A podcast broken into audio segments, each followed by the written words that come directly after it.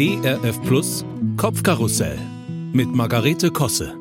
Es gibt so Tage, da hat man den Eindruck, um einen herum machen alle was Tolles, sind unterwegs auf Konferenzen, bei Konzerten, auf Hochzeiten, Gemeindefreizeiten, treffen Leute, alle machen was.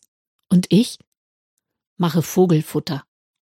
Stehe in der Küche und rühre Haferflocken mit Öl, Sonnenblumenkernen und Rosinen für die Piepmetze im Garten zusammen. Danach schneide ich dem Hund die Krallen. Ui, wie spannend, wie horizonterweiternd, aufregend, inspirierend. Nicht. Ich bin nicht dabei, haben wir früher immer bei diesem hektischen Kartenspiel geschrien, was man unter dem Namen Vio Capri oder Ligretto kennt.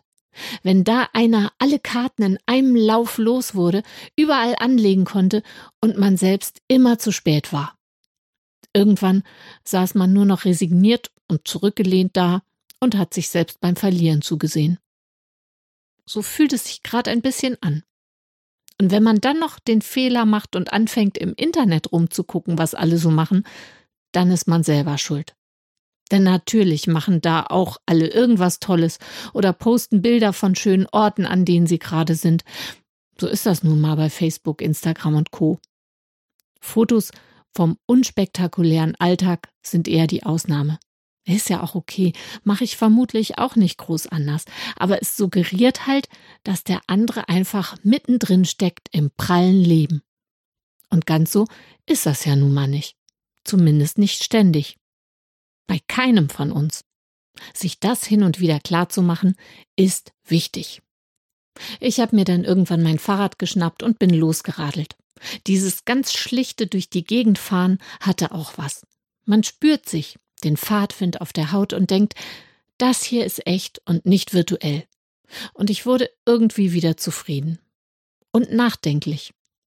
Ich kenne Menschen, die stecken gerade in echten Krisen. Und da zählt es schon als Erfolg, wenn man es überhaupt schafft, aufzustehen und den Tag irgendwie zu bewältigen.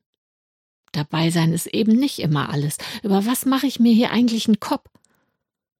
Am nächsten Abend telefoniere ich mit meinem Sohn und erzähle ihm von meinen Befindlichkeiten des einsamen Wochenendes. Ach, Mama, sagt er, da gehörst du wohl auch zu denen mit FOMO. Bitte was? Vergleicht er mich jetzt mit einem Waschmittel und wenn ja, warum?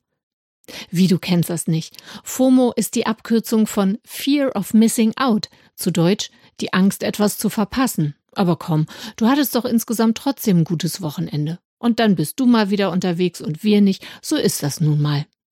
Er hat ja recht, der Sohn.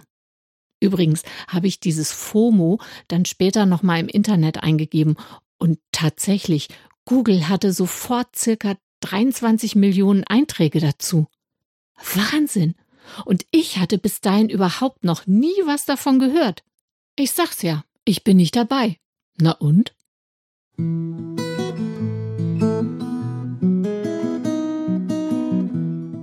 Kopfkarussell von und mit Margarete Kosse.